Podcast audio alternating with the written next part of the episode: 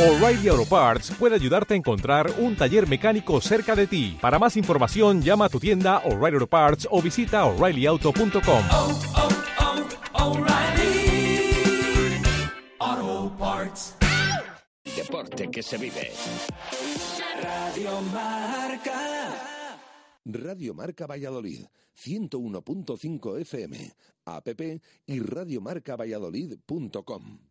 Arroz con carabineros en barco. Así te quedarás cuando pruebes el arroz con carabineros de barco. Sin habla. Barco, Plaza del Salvador 7, frente a Oletum. El marinero y el capitán se reunieron en un bar.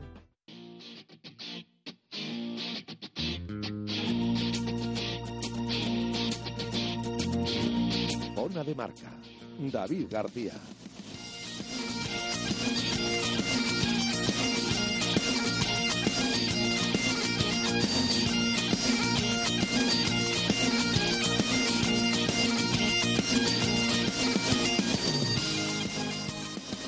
Eh, saludos amigos, eh, bienvenidos un lunes más a Zona de Marca, bienvenidos a una hora de balón oval en directo. Estamos en el barco en la Plaza del Salvador, donde disfrutaremos de eh, la crónica de esa Supercopa de España con esa victoria para el Silverstone El Salvador. Recuerda que puedes escucharnos en el 101.5 FM, apps para iOS y Android y en radiomarcavalladolid.com. José Carlos Crespo, buenas tardes. Buenas tardes, Tito David. Bueno, ¿qué tal la resaca de la Supercopa? Bueno, pues bien, se ha quedado en Valladolid, como ya sabíamos desde el principio. Sí. y bueno, pues hoy el 50% de Valladolid eh, muy contento y el otro 50% de Valladolid, bueno, pues intentando lamerse las heridas, ¿no? Lógicamente. Víctor Molano, ¿tú cómo tienes la resaca? ¿Qué tal? Yo eh, la resaca bien, consumí poco alcohol durante el fin de semana, entonces bien. Pero, pero bueno, pues, pues, pues sí, yo creo que después de un partido que, que tuvo su- sus momentos de buen rugby, que tuvo mucha intensidad, tuvo mucha emoción. Yo creo que una, una final más bonita, ¿no? De las que nos tienen acostumbrados los dos equipos vallisoletanos. Y hoy tenemos un invitado de lujo, como es habitual en esta zona de marca, pero eh, ilustre, eh, querido y sin duda precioso amigo, que es César Pérez César, buenas tardes. Hola, muy buenas tardes. ¿Tú qué tal la resaca de la Supercopa? Pues, eh, joder, eh, la verdad es que sufrimos más, eh, estoy hablando desde el punto de vista blanquinegro, claro, pero sufrimos más de lo, de lo que merecíamos, yo creo, porque eh, yo creo que El Salvador hizo una estupenda primera parte, con dos errores que causaron dos ensayos, pero el, el dominio yo creo que de la posesión fue eh, absoluto. Eh, yo creo que salió El Salvador mucho más mentalizado y yo creo que físicamente está un puntito por encima. Pero al final terminamos sufriendo mucho, muchísimo. Y si no hubiera sido, eh, si no hubiera dado esa circunstancia extraña que Griffins falla, lo que no ha fallado, yo por lo menos nunca le he visto fallar, Correcto. eh, el partido se lo hubiera llevado el, el BRAC. Pues sí, además eh, coincido contigo plenamente. Bueno, eh, vamos por partes, como dijo Jack el Destripador, y hablamos de ese derby, eh, Supercopa, segundo derby de la temporada y segunda victoria para el conjunto chamizo. No tiene nada que ver, eh, yo lo hablaba esta mañana en directo Marca Valladolid, al final un derby es un derby, no, no tiene por qué extrapolarse a la liga eh, regular. Y bueno, eh, analizaremos sin duda pues cada uno de esos detalles de de, de esa Supercopa que se disputó en Pepe Rojo ayer domingo a las doce y media. José Carlos, Víctor, aparte de la crónica que ya las hemos leído en todos los diarios, medios y etcétera, bueno, buen ambiente para la Supercopa y buen partido. Yo creo que yo no he visto un derby igual, yo no lo he visto, vamos. Sí, yo creo que muy buen ambiente, sobre todo en el parking, porque ha coincidido con la, con la, con la programación de Agility y no se cabía en, en los parkings de, de Pepe Rojo, pues lógicamente lo co- coincide con, la, con una concentración era de pastores alemanes, creo que era la, la concentración, que llevan un- cosas muy voluminosas, los coches con los carros y al final pues No, había ciertos caravanas problemas y de todos, para, para entrar ahí en, en Pepe Rojo, pero bueno, muy ambientazo, tanto dentro como fuera, como, como decíamos. Y bueno, en cuanto a, en cuanto a lo deportivo, pues eh, tengo que estar en contra, tanto de César como de ti. Toma. Eh, Da- David, o sea, yo creo que eh, consejos tengo, eh, consejos vendo, pero para mí no tengo, ¿sabes? Esa es la conclusión que saco yo de este derby. Yo entiendo que la, po- la población chamiza esté contenta porque ha ganado un título y se lo ha ganado a su eterno rival, pero gana de dos. Yo creo que el filo de la moneda es muy fino y hace tres años caía del lado del Quesos por inercia, por lo que fuera, y ahora está cayendo del lado del Chami, pero el Chami gana un partido en el que sufre excesivamente en melé, de hecho acaba perdiendo muchas melés, y donde el Quesos le hace sufrir en touch y el Quesos acaba ganando las suyas. O sea, Concretamente, ¿en qué no estás de acuerdo conmigo? En que me decíais que el dominio del Quesos del Chami había sido abrumador eh, en, en la primera parte. Yo bueno, creo que ha sido César. En la ¿eh? primera parte, creo que- Yo- ¿cuántas, ¿cuántas veces pisó Yo creo que la eh, 22 estoy de acuerdo, estoy de, estoy de acuerdo contigo que en la primera parte se la lleva el, el, el Silverstone El Salvador, pero en la segunda parte el dominio del Quesos también fue, fue notorio. Es verdad que yo creo que el Quesos entre Pinares cae víctima de sus propios nervios y llega un momento en el que tiran un montón de balones que encima no les cuesta recuperar porque estaban eh, impracticables en melee y entonces como se disputaba la van pues parecía que no habían perdido pero realmente estaban tirando posibilidades de, de avanzar y de, y de marcar ensayos y bueno yo creo que propios de su, víctima de sus propios nervios pues bueno no saben dar la vuelta a un partido que todos los aficionados chamizos lo daban por perdido 10 minutos antes de pitar el final del partido Bueno, es que 20 minutos con un, con un jugador menos sobre el campo son 20 minutos. Además, eh, bueno, yo creo que Pelayo hizo una primera parte magnífica. En la segunda, es verdad que hubo eh, más dominio. A mí me sorprendió lo de la Mele y es verdad, eh, hay que reconocerlo. Que en el primer derby el dominio del Salvador fue abrumador y, y yo creo que todos esperábamos algo parecido y no fue así. Eh, y la fase estática LML, pues eh, yo creo que cada uno las suyas y luego es verdad que al final el, el Brax impuso en alguna. Sí. Pero en touch, en touch el, eh, sí sí el en touch lógicamente mirar. el, porque- en touch el Brack, Víctor, hazte valer que estos no te dejan, ¿eh? Hazte valer que estos no te dejan. Bueno, yo es que a mí me dieron eh, una sensación muy distinta a los dos equipos, ¿no? A mí el, el Chami, el Silverstone El Salvador, me dio la impresión de que sabía lo que tenía que jugar y sabía cuáles eran sus armas y llevaba su guion. Y el Brack como que no terminaba de arrancar, como que era un motor que intentaba arrancar, pero que, que tiene más, mucho más rupi de lo que hemos visto hasta ahora, pero, pero bueno, encadenó buenas, buenos minutos ahí al final de la primera parte, donde hizo los dos ensayos, tuvo dominio en la segunda, pero, pero como que tiene muchísimo más margen de mejora. Que, que, que El. El Brack. Sí, que el duda. Salvador está, está más exprimido, digamos, está más, está más en su punto, ¿no? Eh, el Black como que tiene más margen de mejora. Y luego hubo, hubo muchas cosas. La melee, pues eh, es verdad, que, eh, fue, fue abrumador el dominio del, del queso entre pinales al final. Tuvo un gol- algún golpe casero al principio, pero luego tuvo muchísimos problemas el Chami. En las Tuts, es verdad que el Black acabó ganando las suyas, pero tuvo una fase durante tres o cuatro. Creo que incluso en- perdió alguna en 22 propia, que, que, que es muy peligrosa para un equipo de la Sí. entidad del Black perder esas Tuts. Y, y bueno, yo creo que hubo, y para mi gusto, hubo una acción eh, decisiva, ¿no? Que fue el, el último ensayo que consigue el Chami antes del descanso, justo, ¿no? Sí. Que con dos ensayos, justo que ha metido el Brack, eh, con- todavía con unos cuantos minutos para incluso llegar hasta la zona de 22, cogiendo ritmo, jugando bien en ese momento, siendo en ese momento muy superior, a pesar de que yo creo que el Chami se había impuesto en la primera media hora, ¿no? Pero en esos, en esos 10 minutos así, digamos, era muy superior el Brack y ese ensayo, esa intercepción y ese, ese ensayo, yo creo que bueno, yo siempre, ya sabéis que lo digo, soy muy pesado. Los mm, puntos conseguidos en los últimos minutos de la primera parte, me parece que siempre valen un poquito más, ¿eh? porque tienen ese factor anímico antes de irse a la caseta. Y justo cuando estaba remontando esa patada de Crisitón, justo le habíamos hecho hacer un ensayo fantástico en la jugada anterior, ¿no? Y esa patada, bueno, un poco con dudas, le intercepta el nuevo ala de- del Chami y consigue, y consigue poner los nueve puntos de ventaja con un Ras que, por cierto, estuvo muy efectivo. A mí, a mí sí me dicen antes del partido, ¿quién va a estar más efectiva para los Ras o, O- Griffiths? o Griffiths. Yo digo Griffiths. Claro. Y Sí, fíjate, sí, lo y dijiste, fue de Ras, hecho, lo- lo dije, y de hecho fue Ras, ¿no? De hecho fue Ras, a mí me sorprendió. Y es verdad que en la segunda parte, porque yo sé, Carlos, al final, con uno menos, con, con esa, con esa expulsión, el queso es muy superior y al final, si hubiera entrado alguno de esos golpes de castigo de gas, que falló dos, que es que eh, haber metido los dos. muy asequibles, dos, muy dos- asequibles. dos- dos que él eh, no falla, no falla nunca. Claro, pues fíjate, la victoria hubiera sido, hubiera sido que será, a pesar, a pesar de eso, que yo creo que el Chami, eh, bueno, pues, pues ese dominio de la primera parte y yo creo que tiene que está tiene una versión más completa de lo que es de lo que es un- el equipo, ¿no? Que yo creo que querrá Juan Carlos Pérez, entiendo que querrá. Y sin embargo, el queso es como que le falta le falta arrancar, ¿no? Que no ha acabado de arrancar todavía en estas estas cuatro jornadas Liga y la Supercopa, estas cinco, cinco semanas de competición, digamos. Para mí el BRAC eh, tuvo eh, detalles técnicos individuales superiores al Silverstone El Salvador. A mí el Silverstone El Salvador me pareció más equipo. No, yo, eh, pues mira, no, eh, eh, si antes estaba, no estaba muy de acuerdo, ahora sí que tengo que decir que es imposible admitir esto, porque que iba a decir, mi comentario iba a decir que creo que el Chami tiene una Rust adicción, o sea, todo pasa por manos de Rust y si no pasa por manos de Rust no, no se crean peligros estructurados.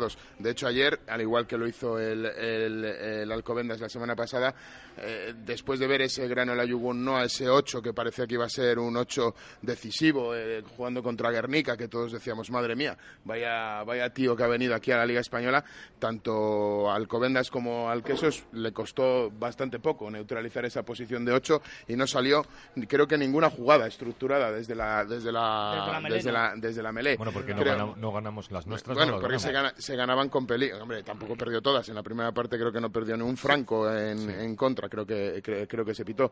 Pero eh, creo que ahí es verdad que el Quesos Entre Pinares se esmeró en defensa para neutralizar esas, ese- esos ataques de esa tercera línea y acabó por desaparecer la tercera línea del Chami, que fue muy poco participativa. Es verdad que el partido es un, el partido lo- bueno no lo gana, el partido lo, lo mata. Eh, una acción de Wright cuando le quita el balón arriba al caer de la, Sí. de la, de la tucha a José Vaso, se la levanta porque no llegan, no llegan los apoyos y es verdad que puedes decir que mató el partido, o sea, lo sentenció porque pateó fuera y se acabó el partido y tal, pero yo creo que ahí el, el- el juego colectivo del queso entre Pinares, sobre todo en el paquete delantera, creo que está mucho más conjuntado que el juego, de, el juego en equipo de un, de un Silverstone El Salvador que tiene a un hombre como Christian Rast que ha vuelto hecho un tanque de, Sudáfrica, ha vuelto en esta forma impresionante y que, y que está en un estado de gracia. O sea, que es que es totalmente impredecible, te puede atacar, te puede abrir, lanza a, un- a otro jugador como Nu Junior que en ataque es también bastante decisivo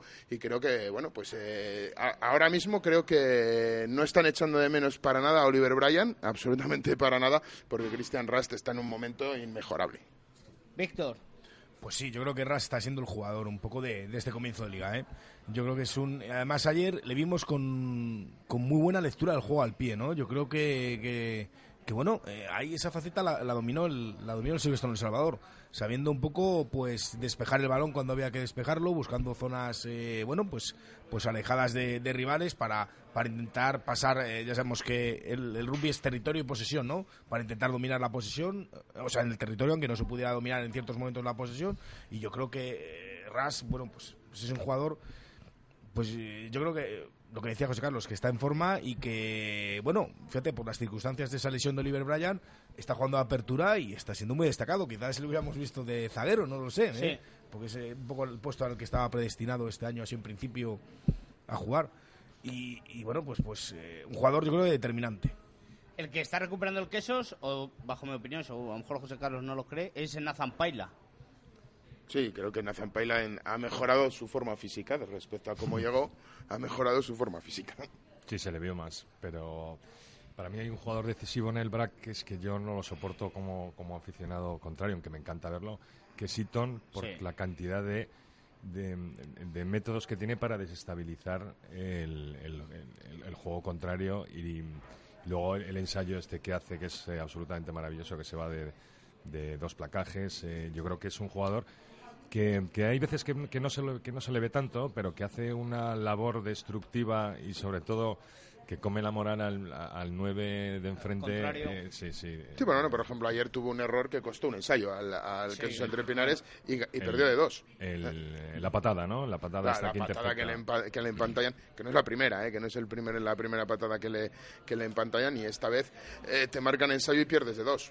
o sea, que te quiero decir que, que yo creo que Chris Eaton es un hombre que lógicamente viene de un nivel estratosférico para lo que es el rugby el rugby nacional. Pero bueno yo creo que hay veces que creo que ese, ese exceso de preparación o ese exceso de conocimiento ese exceso de, de partidos en, eh, al lado de Bowden Barrett pues hacen que hacen que tengas que tengas ese exceso de confianza. Y aquí no somos mancos tampoco sabes o sea que Sí. si la tiras facilona yo te la voy a empantallar sabes Y, y eché de menos a Bell un poco, ¿eh? Eh, me esperaba más de, de Bell. Tuvo eh, momentos, tuvo momentos. Muy intermitente, Sí. muy intermitente, pero se le han visto partidos donde, donde, donde trata de, de contraatacar más, de buscarse más y, y ayer la verdad es que se le vio dos, tres veces con detalles muy buenos, pero, pero muy intermitente, como digo. No, yo creo que el caso se hizo, fue muy conservador. Sabía que el Chami llegaba en un momento en el que venía enchufado. Es verdad que el último resultado en Liga no era el, el- el más satisfactorio porque se trae un empate, pero de un empate de Alcobendas. Tampoco es ningún mal, ningún con bonus, tampoco es ningún mal eh, resultado, sin duda alguna. Y el queso salía con un perfil muchísimo más defensivo, muchísimo más eh, diciendo, oye, no me pueden romper. Y más viendo los partidos anteriores de un Silverstone El Salvador en el que eh, los tres cuartos sobre todo les costaba muy poquito ganar la espalda de sus rivales, ¿sabes? Incluso en el primer derby eh, tenías, tenías un Nu Junior que rompía la línea defensiva con muchísima, con muchísima facilidad y yo creo que BSBL estuvo más dedicado a labores defensivas por ese timing de placaje que tiene que es muy difícil. Para, pasa, entre su velocidad y la técnica de placaje que tiene te cubre 15 metros de cada lado de donde está. Entonces es muy difícil pasarle por velocidad y es muy difícil pasarle por posicionamiento. Es verdad que en ataque fue uno el, el creador del ensayo de, no me acuerdo ahora quién marcó el ensayo, pero es el que sube a la presión, que placa, creo que fue a Tom Pierce, que le haces que le hace sacar el balón fuera, eh, lo recupera José Vaso y luego combina, no sé, no, me- no recuerdo con quién, quién es el que acaba marcando el ensayo, pero la presión viene de, de- el error forzado viene por la presión que hace que hace John Bessedel. Es verdad que, bueno, pues en otra- eh, otros años parecía más decisivo o en otros momentos de otras ligas, de otras competiciones, de otras ligas, ediciones anteriores, había- eh, parecía más decisivo, pero yo creo que hace una, una muy buena labor y de hecho en el último minuto eh, le faltó un tris eh, para, para escaparse, eh, bajo, prácticamente desde su línea de 10 me- a 10 metros de su Sí, zona de sí. ensayo, le faltó 10 centímetros, eh, que estuvo a punto de prepararla. Yo lo que estoy preocupado es que no veo notas a Víctor Molano con números ni nada de eso. ¿Los lleva en la cabeza o...? No, no he hecho, no he hecho el scouting no esta vez. Efectivamente, No he hecho- has no he hecho el soltado, no has soltado tu... No, no, pero, pero yo, mira, apostaría porque, porque al final se puede repetir más o menos la dinámica del último, del primer derby de liga, que era, eh, bueno, eh, si al final contamos las llegadas a la 22 rival, seguramente el partido no sé si está más decantado a favor del, del Quesos, te- habría que mirarlo, pues yo creo que al final la segunda parte tuvo mucha más posesión el equipo quesero. Sí, Y- pero la primera... Sí, sí, la primera sí, pero al final el balance global queda así. Y luego el tema de las melees, eh, bueno, es clarísimo que, que el Brack se impuso porque el Chami tuvo muchos, muchos problemas. Fueron yo creo hasta tres acciones consecutivas de golpe de castigo, creo recordar ahora mismo. Y las touch, es que yo creo que para mí, junto con los errores de gas, a palos sorprendentes, fue el gran, el gran problema que Y tuvo el comenzó, y entre comenzó bien el Quesos, pero luego Sí. en una determinada la lanza... Al, ter- al último Sí, saltador al y- último y saltador y ahí ya pierde Sí. tres seguidas. Fue al Sí, inicio hombre. de la segunda parte, que yo creo que eh, incluso una propia en 22, ¿os acordáis? En, Esa en- fue, eh, esa- esa- Esa esa, la que tiran al último saltador. Bueno, también es un poco, tácticamente es un poco raro, ¿no? Lanzar una tucha ahí al último saltador donde hay muchísimos más desplazamientos para crear un maul. Bueno, yo creo que echaron mucho de menos a Bredan a, Somoa, que, bueno, pues que lanzando la touch, pues es, es- marca la diferencia entre los talonadores que tiene el queso entre pinares, que no son pocos, pero yo creo que Brendan ha venido a, a solucionar esa fase del juego y, bueno, pues eh, tiene para tres semanas con ese esguince de, de hombro y no pudo formar parte de los de Merino ayer. Correcto. Eh, yo lo decía al principio del programa, que creí que era lo que estabas en desacuerdo conmigo, que al final es un derby y se puede caer la balanza por cualquiera de los dos lados. No tiene nada que ver con la liga regular. No podemos hablar de crisis en el quesos. Hombre, yo creo que bueno, crisis, a mí lo de crisis en el, en el rugby, en equipos de rugby, no sé, no, yo, yo creo que hay que definir por temporadas, ¿no? Eh, pero, pero sí que es cierto que al Bragg le hemos visto en cinco partidos de competición en, eh, y en los tres más difíciles, en los tres ha perdido, ¿no? Eso es, es, es así. Ha perdido el primer derby, que lo perdió yo creo que mucho más claramente que esta final, desde luego, no solo en el marcador, sino, sino en el juego y en las impresiones, ¿no? De los dos equipos. Contra el Barcelona, pues ya hemos analizado lo que pasó, que fue Sí. una debacle tremenda en la segunda parte. Y entonces, bueno, ahora mismo al Braga está claro que no están saliendo los resultados. Eh, ¿Qué ocurre? Que, que quedan 18 jornadas de liga, queda, bueno, queda el playoff, La Super Ibérica. queda, queda la Ibérica, en fin, que queda mucha temporada y no yo creo que lo- los balances un poco yo creo que, que habrá que hacerlos al final, ¿no? Porque, porque podemos estar contando una cosa aquí en octubre y luego en mayo a lo mejor nos tenemos que decir, la verdad, pero por ahora las impresiones son que eh, yo es que tengo esa impresión del Brac cada vez que le veo y ayer es que se me confirmó muchísimo más que no termina de arrancar. Que tiene, una, tiene una maquinaria tremenda, Desde luego- pero no la, no la ha desarrollado. por Desde luego no termina, desde luego no termina de arrancar y es una buena lectura, ¿no? O sea, en principio se llevan Sí. diciendo meses que tiene que llegar un 10 y un 3, pero no acaban de llegar. Entiendo que esto a nivel a nivel plantilla, pues también los jugadores que están en esas posiciones saben que no tienen, re- o por ejemplo, el caso de Tuco no tienen no tiene recambio natural, no tiene nadie detrás de él. Tuco es un pilier dominador que por su perfil la única manera que sabe entrar en una touch, en una melee, perdón, es atacando a esa melee, no es un, no es un pilier que sepa contener, o sea, es un pilier que ataca la, la, la melee con un, un peso en, en báscula importante que se le tiene que estar haciendo muy cuesta arriba, aguantar 80 minutos, más otros 80 minutos y otros 80 minutos después. Y con todas las melees que hubo, por ejemplo, en, en el partido de ayer, ¿eh? que en la segunda parte hubo, hubo muchas. César, ¿ves en crisis al Quesos o no? No, yo creo que no. Yo creo que lo que tiene es mucho margen de mejora. Y eso puede ser eh, negativo o puede ser muy positivo, porque teniendo margen de mejora. Es verdad que el- yo creo que el único descalabro fue la, la derrota contra el, contra el Barça, que por otra parte hay que decir que es un buen equipo y que, Sí, y sí. que este año va a estar eh, seguramente entre los, entre los 3-4 primeros. El Barcelona, aunque haya perdido ya con, con San Boys, si Sí. no recuerdo mal. Pero, De uno, además, De creo. uno. pero, pero a mí me parece que es un equipo que va a estar ahí dando, dando guerras. Alcobendas, Alcobendas también va a estar dando, dando guerra. Tiene una muy buena delantera, tiene nuevas Y incorporaciones. sigue ¿no? Así, haciendo incorporaciones Y sigue, del bueno, nivel ya- de Lucas Guillaume. ¿eh? O Pero sea, es que ya sabemos la dinámica que tiene un equipo que está en, que está en Madrid y que se nutre de, de- de cualquier jugador de rugby de calidad que pasa por, por la capital, pues tienen esa, esa ventaja que, que en Valladolid no tenemos. ¿no? Pero, pero yo, al, yo al BRAC no, no lo veo en crisis. Lo que sí veo es que tiene un margen de mejora y que es algo preocupante para mí un poco la, la actitud, ¿no? Porque a mí, eh, tal y como salieron eh, ayer, eh, parecía que, que como que estaban a la expectativa. Eh, Yo creo que no se puede salir a la expectativa en, en un partido en el que es una final, que te lo estás jugando todo, y que salieron como al ralentí. Y A luego me- enseguida se dieron cuenta que no había tanta a, diferencia. a mí me da la impresión de que es una, ahora mismo es una plantilla muy presionada. Puede ser, yo las causas, yo las causas no las conozco. Me da la impresión, ¿eh? No, des- lo desconozco, pero, pero me da esa sensación. Salieron de una Me forma da esa totalmente... sensación que quieren optar por el pase rápido, el- la descarga rápida para no meterse en problemas, intentar hacer el, el punto fácil. Eh, jugadores que no les ha importado nunca irse al suelo cometen avanes porque tiran bolas en pases imposibles buscando el, el ensayo rápido y el, ponerse por delante y, mata- y matar las cosas eh, rápidamente. Cuando tienes posibilidades y la tendencia es positiva, eh, no tienes ese descaro de decir, venga, me voy para adelante y, y- y- y- y me voy a por ellos. O sea, yo te digo, yo ayer estaba viendo los rodeos de gente del Chami y eh, a falta de 15, 10 minutos, nadie...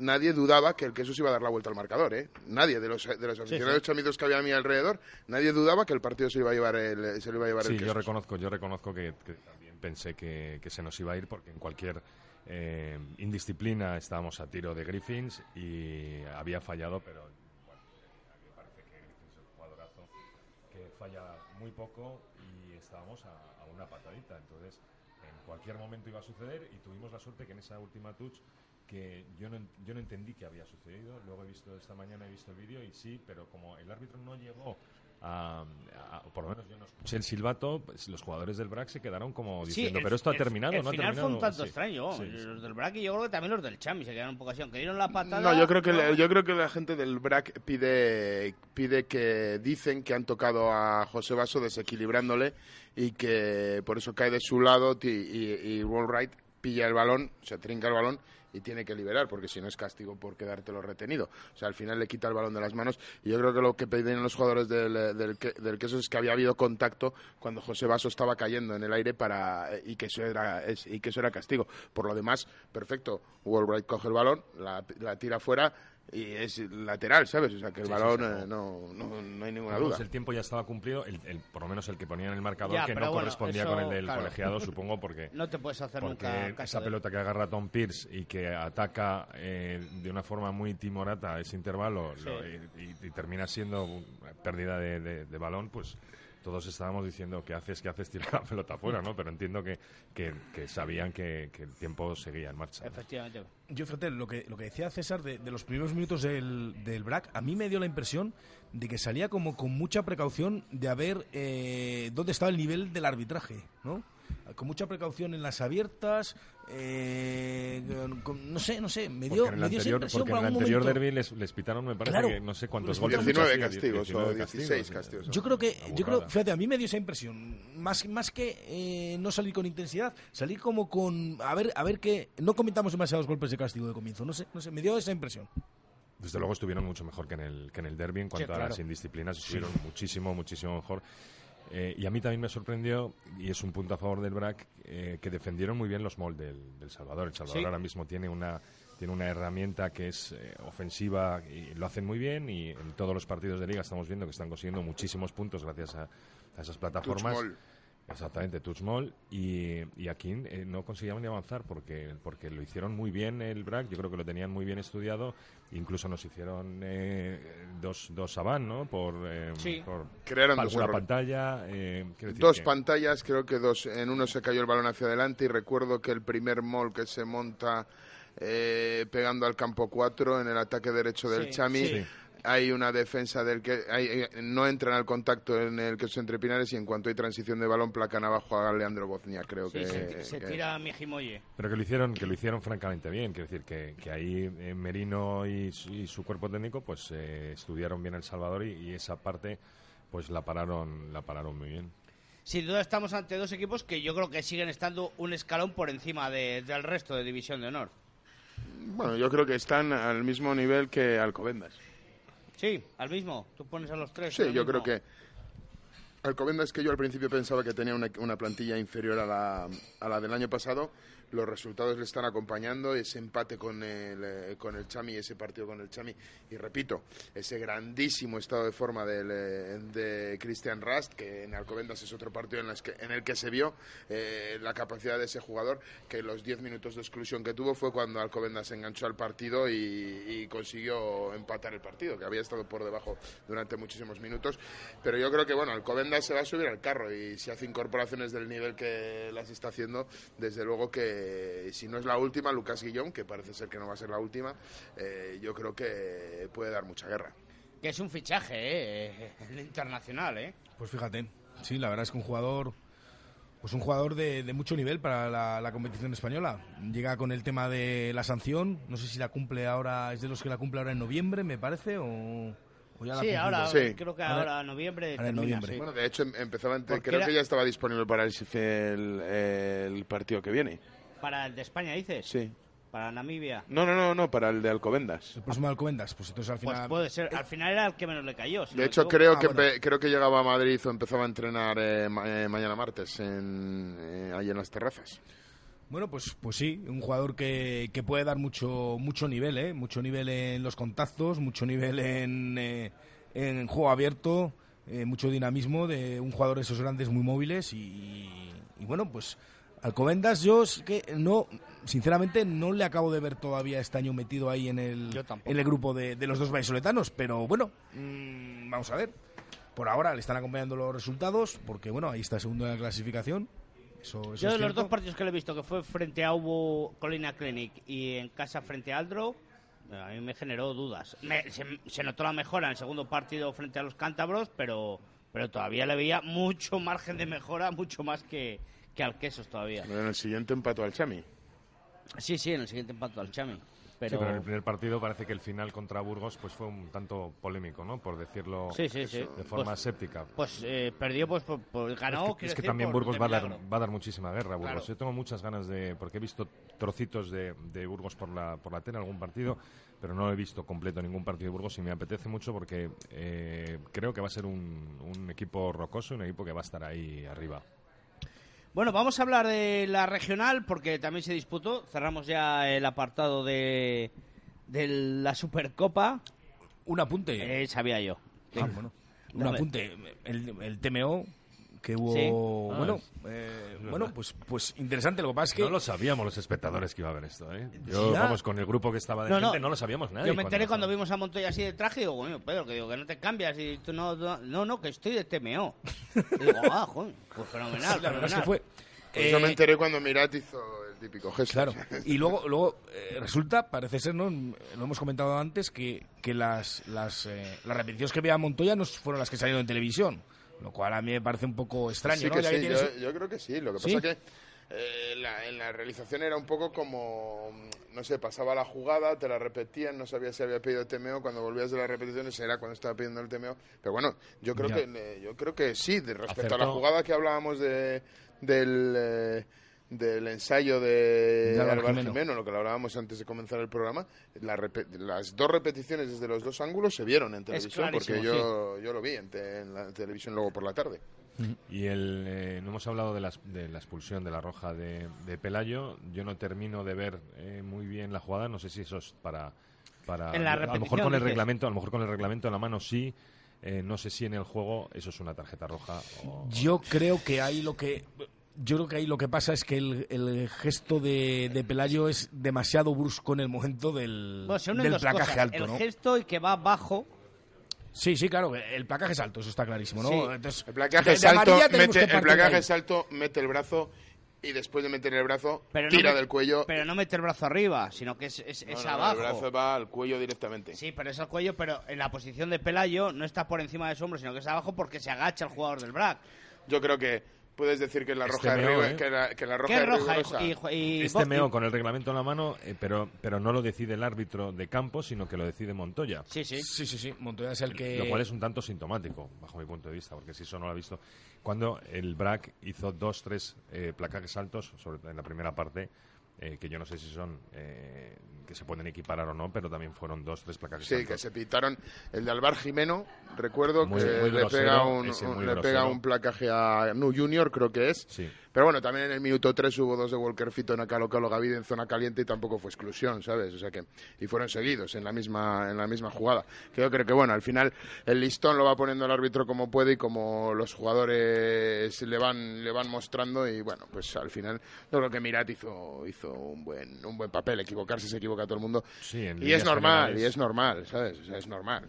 Con respecto al TMO que decía Víctor, yo, vamos, yo ya lo he avisado en numerosas ocasiones, hubo suerte, ¿no? Porque al final todas las jugadas que se pidieron las pilló las cámaras, pero eh, con seis cámaras es muy limitado para hacer un TMO de calidad porque de momento no tienes contraángulo en la zona de marca contraria o, o en una posición y pillaron más o menos en este lado o en posiciones centradas todas las jugadas.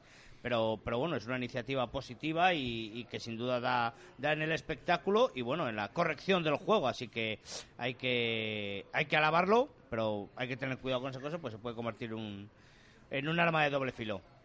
Ya, Víctor, podemos cerrar la Supercopa. A mí me gustó Mirat. ¿Te gustó quería- Mirat? Sí, sí. A mí me parece que fue un, un árbitro de estos didácticos, ¿eh? Pues a mí me parece que cortó mucho el juego.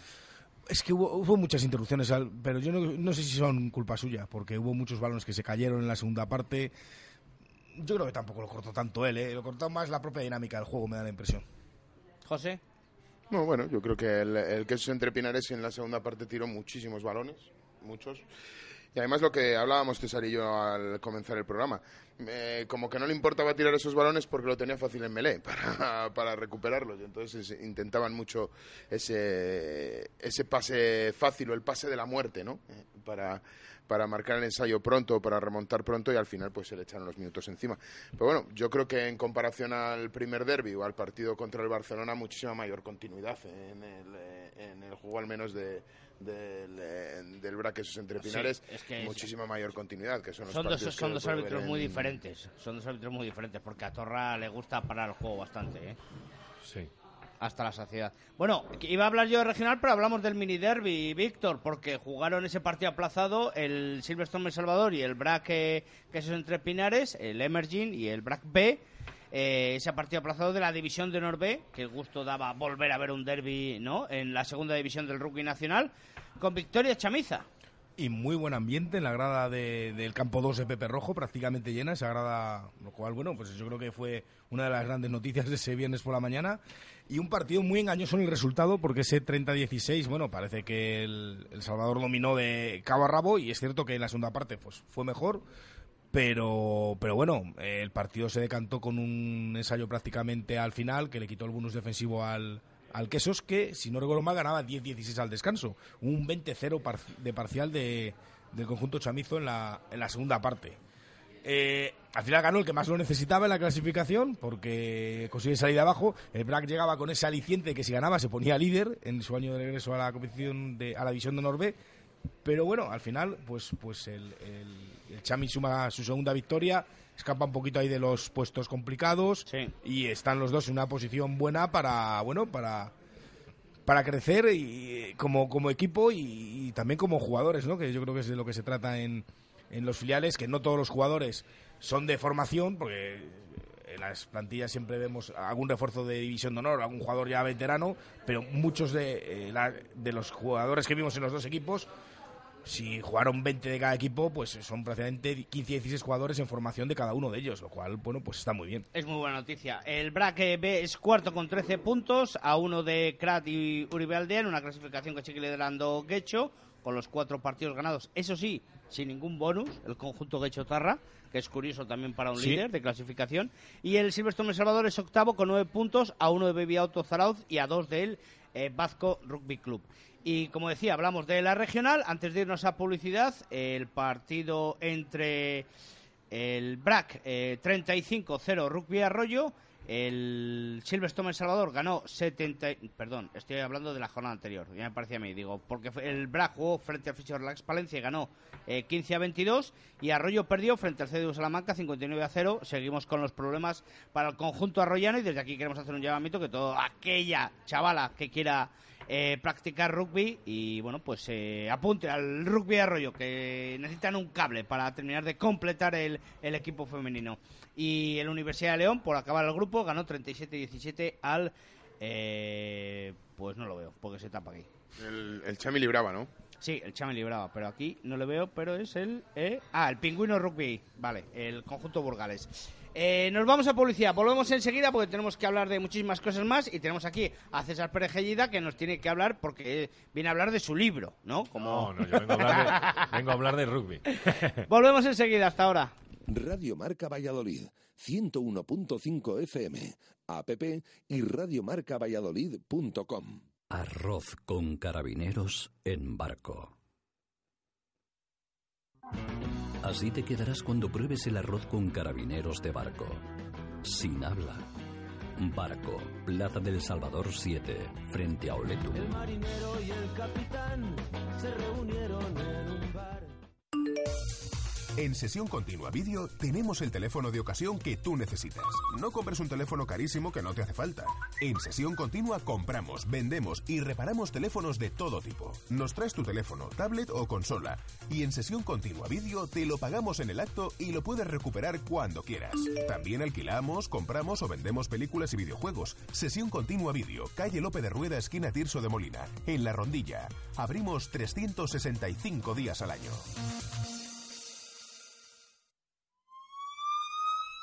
Atención, atención. Ahora en Óptica del Clínico, por la compra de unas gafas progresivas, te regalamos otras lentes iguales.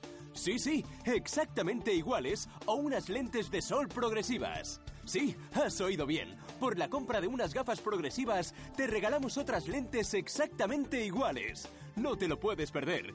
Es tu oportunidad para tener dos al precio de una. Óptica del Clínico, Ramón y Cajal 12. Autonieto.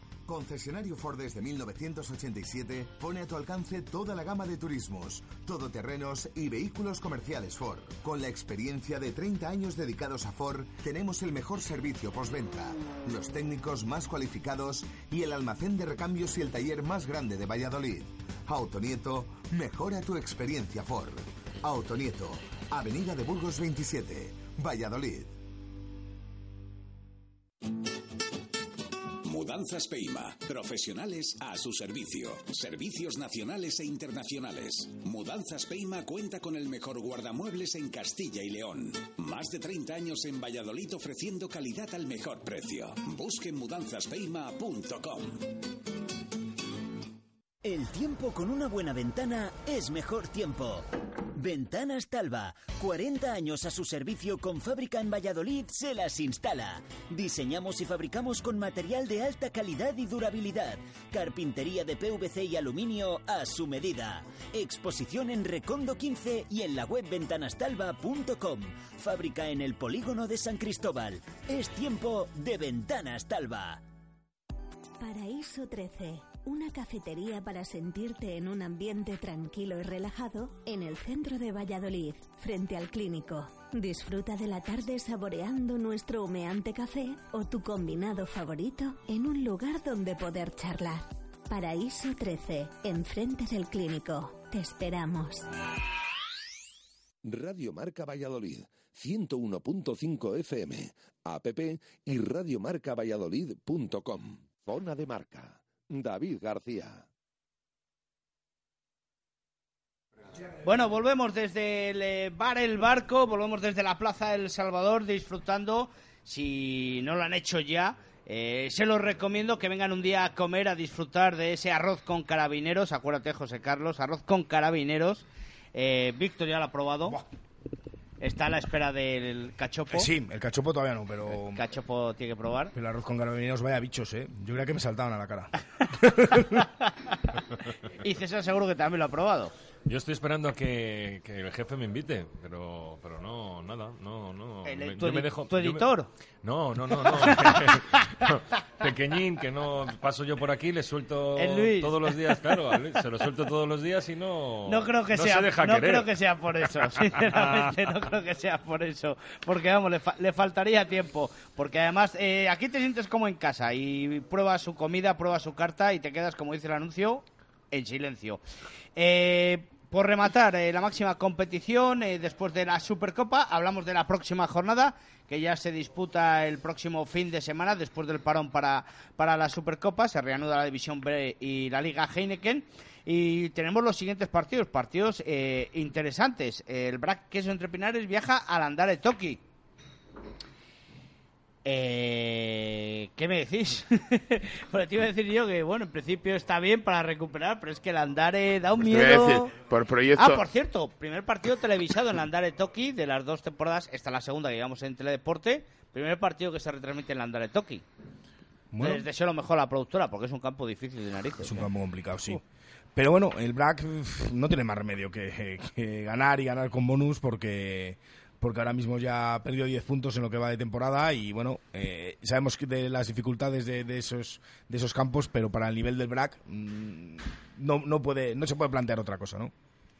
Sí, yo creo que el, el Braquesos entre Pinares por, por, por proyecto es, su- es superior y lo único que juega en su contra pues es que el Andare Toki pues lógicamente es un fortín y, y lo será siempre. O sea, Estará inundado hasta arriba de barro, hasta eh, habrá bastante habrá bastante barro y bueno, pues oye, pues lo seguiremos si podemos. No, yo no puedo ir, lo veré en televisión, yo creo. Ahí tenemos suerte y es en directo. El Silverstone Salvador recibe al Aldro Energía Independiente Rugby. Partido difícil para los chamizos también. El Aldro siempre es peleón, pero bueno, en principio con dos juegos totalmente diferentes tiene que ser claro para el conjunto de Juan Carlos Pérez. Al equipo cántabro lo hemos visto muy loco en los últimos años con, con eh, es el equipo de los bonus, ¿no? Y- pero el Chami en casa, yo creo que bueno. Yo creo que el eh, Chami- Pepe Rojo, pues pues tiene marca mucho las diferencias. El creo. Chami yo creo que tiene una movilidad que, que le va a ser difícil al, al Aldro el, el mantenerse tapando huecos durante los 80 minutos. El, el, el Silverstone El Salvador ahora mismo tiene mucho picante en la línea de tres cuartos y te pone un balón en el ala en un abrir y cerrar de ojos y eso al, al Independiente no le gusta Yo nada. creo que No Junior y Tafili se van a poner las botas el domingo. Tiene esa pinta, me gustó, por cierto, no, no me gustó, no lo conocía yo a este jugador, a Tafili. Sí, era... Habían presentado el... Sí, era el primer partido que Sí, pero con camiseta ancha. Lo Ah. presentaron con camiseta ancha. Cuando, cuando- Es que no parece ala, ¿verdad? No parece, no, no tiene, no tiene. Así sin embargo, tiene unos, y tal. tiene unos apoyos increíbles. ¿eh? Sí, Lo sí. demostró cuando, cuando agarra esa pelota cruzada. eh, tiene unos apoyos eh, y además coincidió que pasó justo a mi lado y como, como las vacas ven al, al tren pasar, pues igual as- así le así le vimos y, y además con buena actitud, ¿eh? porque cargando con pelota también, como tiene la tracción muy baja, eh, también bien. A mí me parece que es un jugador que nos va a dar alguna que otra alegría. sí. Y Nu, qué decir de Nu, ¿no? Bueno, no, es que este año está espectacular. O sea, es un cambio físico radical y, y bueno, a mí me, me encanta, me encanta. Ya me, ya me gustaba en Guecho y me encanta también el Silverstone El Lo Salvador. que pasa es que Enguecho tuvo un, pe- un periodo de adaptación muy largo. ¿eh? Y Acuérdate que llegó, se puso enfermo, eh, estuvo estuvo fastidiado. Su inicio en Guecho No, no, fue un camino de fue rosas. bueno. Acabó mu- no, Fue a- bueno, que no, con- que no. sí, que con compañero de Matoto y hacía Ah, unas el jugadas inicio- que te quedaban seco. Eso es el final de temporada, no, es cuando llega el- Junior, el final de temporada cuando llega un Junior, que le mueven a- Un Junior llega en, si no me equivoco, en enero. En- con el mercado de invierno. En enero, en enero creo que empieza a jugar y tiene un mes que, que hace jugadas con, con Toro Matoto que no, terminan de rematar, pero, pero que te dejaban sentado decir qué, qué espectacularidad y luego es cierto que luego tiene, tiene una lesión y, y pero vamos, eh, a mí me encantó lo- los primeros días, vamos, yo lo vi, digo, la pareja de- del año. Habrá que verles en el derby de vuelta, ¿no? ¿Eh? A Matoto frente a Neus Matoto. Junior. Pues Hoy, sí, Toro, esa- Toro Matoto. Esa va a ser buena, esa va a ser Bueno, buena. no, eh, a ver si llega Matoto, ¿no? Es, eh, ¿En qué fecha es ese derby de vuelta? Pues ese, yo creo Pues, que es hombre. el 16 de diciembre, Sí, me parece. sí, Estoy sí. hablando de ¿Tú memoria. crees que no va a llegar? No lo sé, no tengo ni idea de cómo va el... el- ¿Qué, fe- qué día es la, super, la ibérica? 6 de enero, creo. Eso te iba a decir. 6 de enero. Esa es la información que tú ahora. No, no, no, no, Ah. no, yo he oído que para la ibérica estará. Pero claro, no, tampoco sé asegurar si no va a estar antes. Va, El partido también muy interesante en Burgos, en San Amaro, el Ubu Colina Clinic que recibe a Lampordicia. ¿eh? Un buen partido para los burgaleses de dar un golpe encima de la mesa y ver eh, las posibilidades. Y luego Barça Rugby frente a Sanitas Alcobendas. Ojito también. Otro buen ojito, partido, sin ¿eh? Que yo creo que el Barça este año, que al final el partido que perdió el queso no fue en vano, te lo digo yo. No sé, vamos a verlo, vamos a verlo. Cisneros Guernica, duelo agónico, Sí. ya a principios de temporada. Muy bonito también ese partido, ¿eh? Eh, la Vila Unión Esportiva Samboyana. Eh, con esto cerramos el apartado de División de Honor. Eh, División de Honor B, ahí va, he cerrado la web. En División de Honor B tenemos. eh, me he perdido. El, el Salvador recibe. Ahora os lo digo enseguida, que la página de Federación carga enseguida. Es buenísima. Juega el sábado a las 4. Vamos a Eso sí que lo sabemos. El sábado a las 4 lo tenemos programado. ahí, Eh, Acrat, residencia Rialta, efectivamente. El Silvestre Salvador a las 4 y el BRAC viaja a Vera Vera, a Donosti. Eh, está el Veravera un poquito flojo este año, ¿eh? Terreno para pescar es, ahí. Es el momento ahí de, Sí, de- bueno, pero también un campo muy duro, ¿eh? el, de, el de San Sebastián. ¿eh? de seguir creciendo.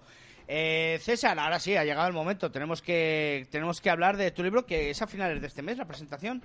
El día 25, sí, el día 25 la presentación la hago en Madrid, en el espacio cultural del Corte Inglés de Callao. eh, y luego el día 26 en el Cero Café, en esta tradición, eh, esa fiesta que hacemos ahí en La Guarida. Y el siguiente martes eh, presentamos en Oletun. Y mañana sale ese t- formato que te gusta a ti tanto, ¿eh? el teaser, ¿no?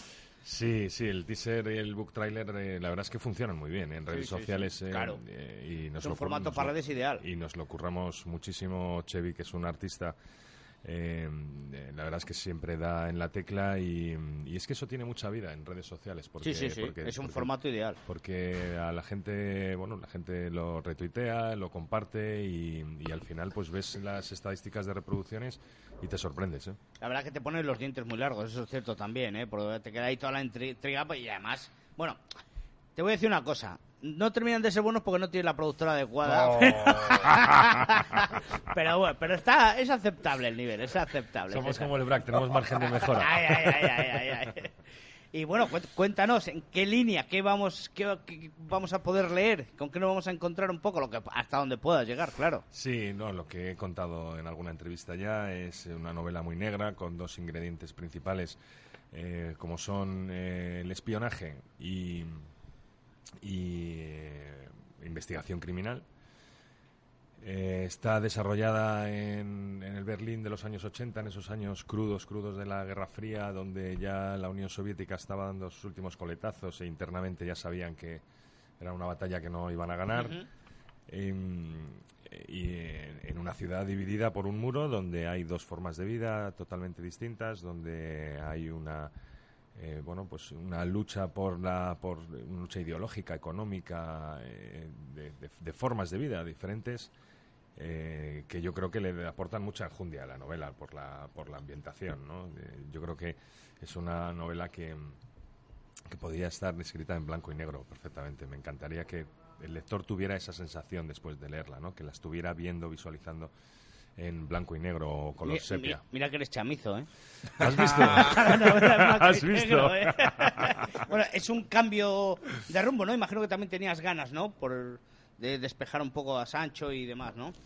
Sobre todo tenía ganas de volver al código negro, negro de, de la novela, que sin ser de corte clásico, porque no sé escribir yo de corte clásico, tiene una estructura de thriller, con lo cual escenas cortas, rápidas, con muchísima acción, mucha, eh, eh, mucha profundidad en la, en la trama, porque, como digo, son, dos, son como dos novelas que, que al final tienen sentido como una, pero tanto el caso de espionaje como el caso eh, de investigación criminal podían tener sentido en sí misma.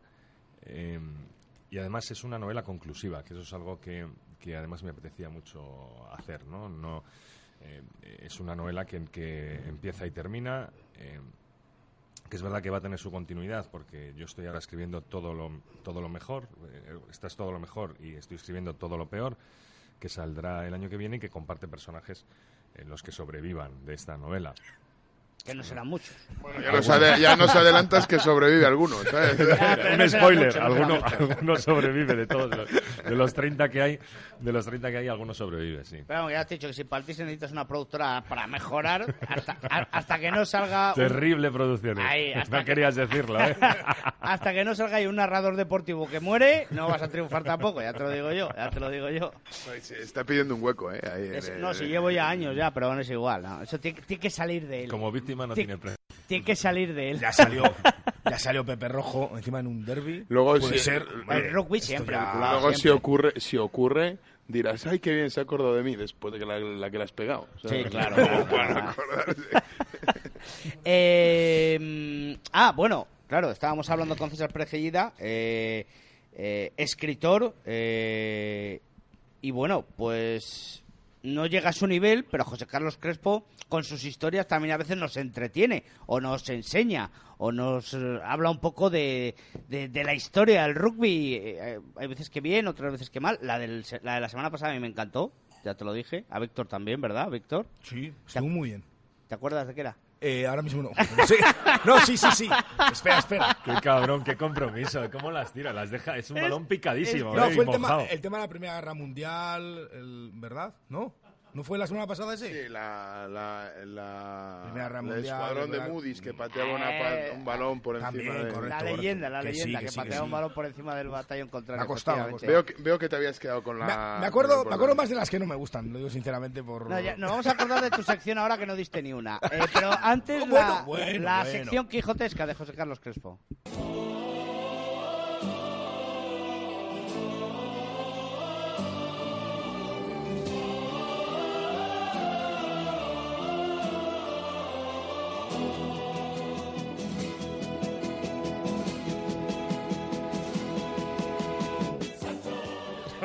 Oh, Con el cable, con el cable Dale, dale, José Carlos, que aquí la estamos tramando. Bueno, pues, pues bueno, hoy que me has puesto por delante de Víctor Molano y, eh, y la- el motivo de inspiración de la, de la sección esta es simplemente eh, un poco la presentación que haces que haces tú de la sección, ¿no? Que dices el pequeño contra el grande y tal y cual. Hoy precisamente que no lo he dicho, Hoy que el pequeño Lo lo has dicho, pues ya lo, ya lo digo yo. ¿sabes? Y entonces, pues he investigado, a ver, la verdad es que no me costó mucho. Dije, guau, esto me va a costar la leche, pero resulta que había, que lo decían ya directamente y no me ha costado mucho prepararla, pero me parecía muy curioso.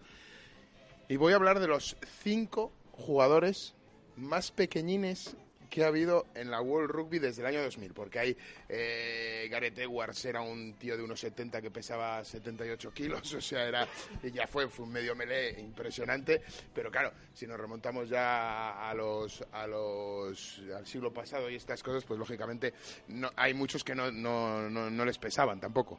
Pero por Gol Rugby, que, que es jugador internacional. Entonces. jugador internacional, Vale. efectivamente, y jugadores inter- inter- internacionales. ¿Y hacen, internacional? y hacen un y hacen un, un- bueno, pues hacen una un top 5, ¿no? de, de jugadores.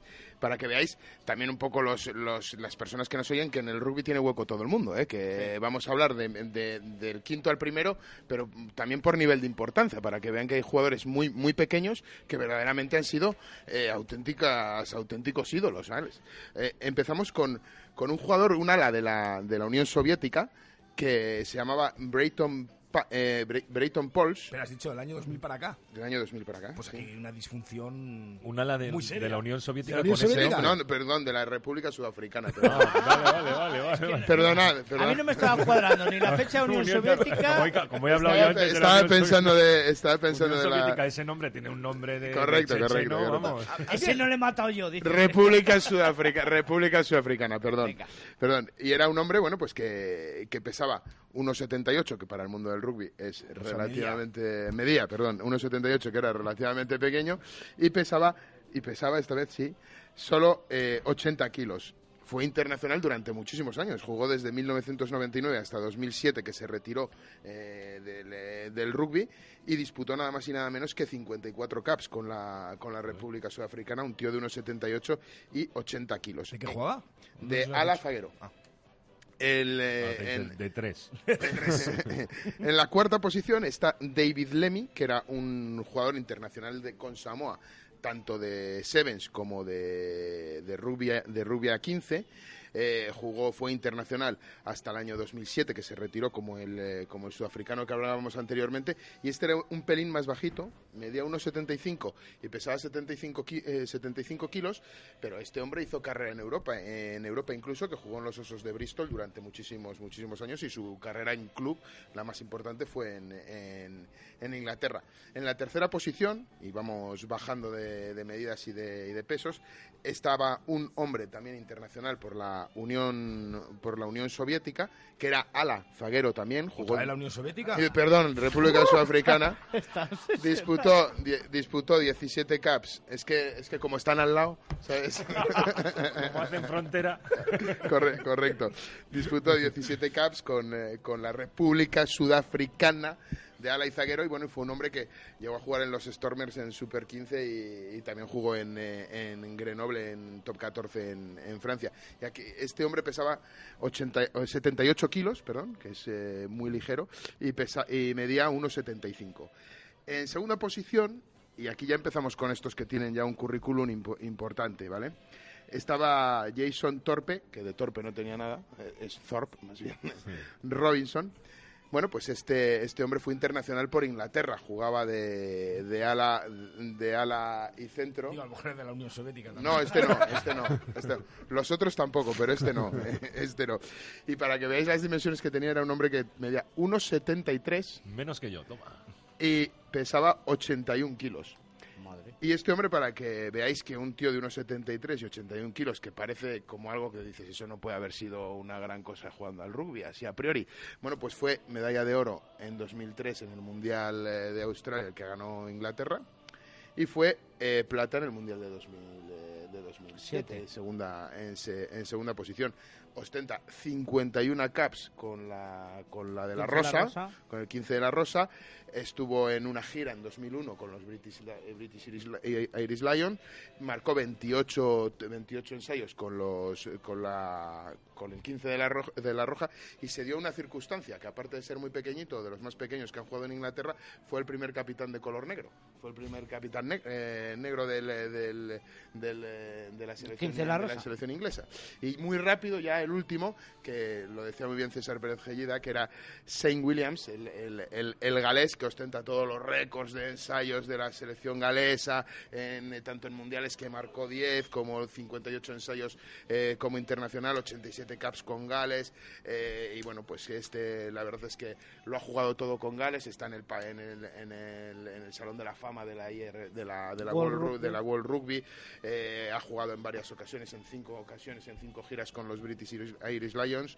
Y bueno, y se retiró eh, de- después de disputar el Mundial de Nueva Zelanda en 2011. O sea, un jugador bastante reciente. Es verdad que lo único que le falta es el número de convocatorias por, en la selección de Gales, que no es el que más tiene, que hay un hombre por ahí que tiene 104.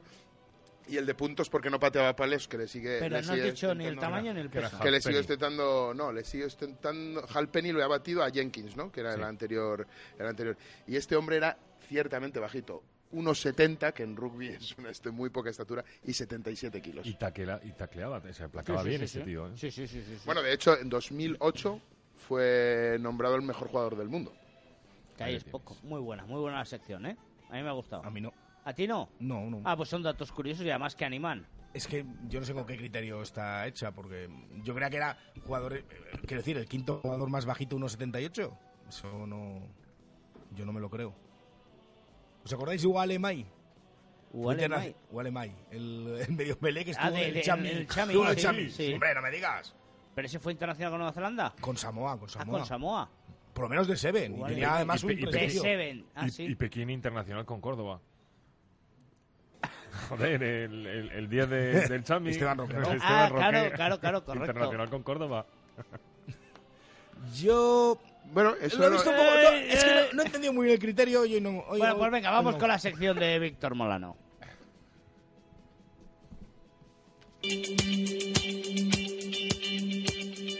Víctor, en la Supercopa ni el resultado. No, perdona, perdona, vamos a ver. Dije No. que ganaba el Chami.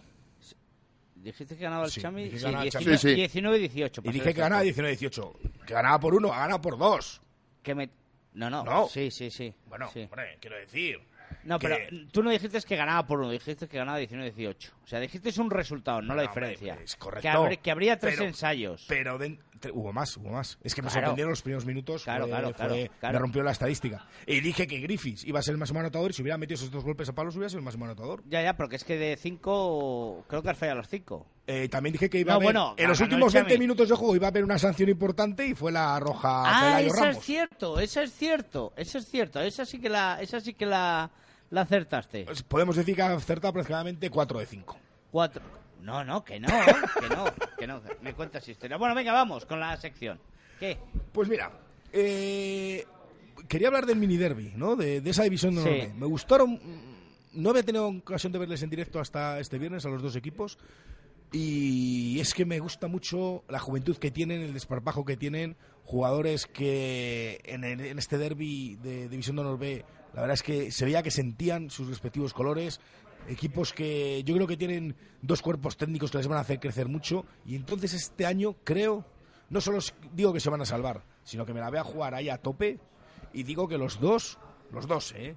van a acabar en la parte en la mitad, en la primera mitad de la tabla. O sea, del sexto para arriba, ¿eh? Sí, sí. Pues yo creo que es un equipo, son equipos que, que, que, que aquí en Pepe Rojo va a ser muy difícil ganarles. Y fuera ya estamos viendo que están pescando en campos. Mira, bueno, José, María. José María Sanz, que nos está escuchando, Sí, porque sé que nos escucha, Sí. eh, ahora mismo eh, se ha puesto muy nervioso. Ha sentido la presión. Exactamente, se ha puesto muy, muy nervioso. Y es verdad que están haciendo un trabajo. Yo al cuerpo técnico del BRAC no lo conozco, pero, pero por amistad a Chema sí, y sé que están haciendo un trabajo estupendo ahí con, con la academia. Y, y bueno, ojalá tenga razón, ¿eh? Sí, sí, así lo esperamos. Además, es- el objetivo no lo pueden tener de No, ascenso, no. lógicamente, pero el quedar los primeros, incluso eh, podrían llegar a disputar. No, no, en Yo creo que no, la pueden disputar la No fase pueden de ascenso. disputar fase de no, ¿eh? ascenso, ¿no? Pero mm, eh, todo es posible, ¿eh? Luego, hoy no tenemos tiempo. A ver si os cuento la última de los comités de competición de la federación. Bueno, bueno, bueno, eso ya para otro, eso ya para otro. Eh, César, muchas gracias por acompañarnos. un placer, como Le- siempre. le- espe- es- esperaremos deseosos la llegada del 25 de octubre. Sí, ahí está. Víctor, muchas gracias. Venga, hasta luego. José Carlos, gracias. Yo voy a ver si llega el libro y se me quita de la mente de la Unión Soviética. Sí, sí, ya te digo, porque vas a soñar. Muchas gracias por acompañarnos una semana más desde el barco, desde la Plaza del Salvador, disfrutando de su maravillosa hospitalidad. Nos vamos, les dejamos, sigan informando todos los días de 1 a 3 con Chu Rodríguez y Jesús Pérez Baraja en directo marca Valladolid. Hasta luego. Radio Marca, el deporte que se vive.